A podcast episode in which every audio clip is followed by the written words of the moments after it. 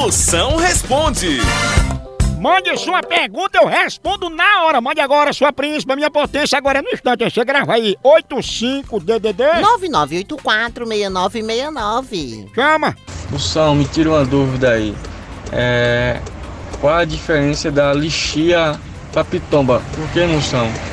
Eu comi a lixia achando que era pitomba. Cuidado, Mago, tem gente comendo umas coisas e é outra, sabe? É o seguinte. Principalmente agora, perto do carnaval, né? É, vixe, mas. Bota aí no Google, você vai ver. A lixia é uma pitomba metida besta. Dessas frutas metidas ricas, sabe?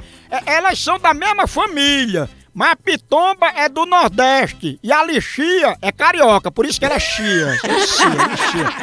Mas bicho, a diferença mesmo tá na hora de só letrar. Porque, por exemplo, a lixia é L-lixia. Parece que assim, um rádio fora do ar. L-lixia. Já a pitomba é peipi, tomilipom, beabá. Pitomba.